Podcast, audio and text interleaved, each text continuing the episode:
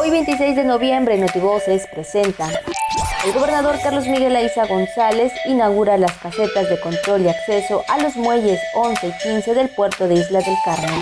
El gobernador Carlos Miguel Aiza González presidió la reunión de la Mesa Estatal para la Construcción de la Paz, donde dio continuidad a la evaluación de las condiciones del río Palizada, que hoy llegó a 5.72 metros. El secretario de Educación, Ricardo Cocambranes, encabezó la ceremonia cívica conmemorativa al 30 aniversario del Covacam. Preside titular de la SECOND, sesión ordinaria del Subcomité Sectorial de Rendición de Cuentas. Consejo Local del INE ratificó nombramiento a consejeros distritales. Hoy, 26 de noviembre, se celebra el Día Mundial del Olivo con la finalidad de proteger y preservar un árbol emblemático.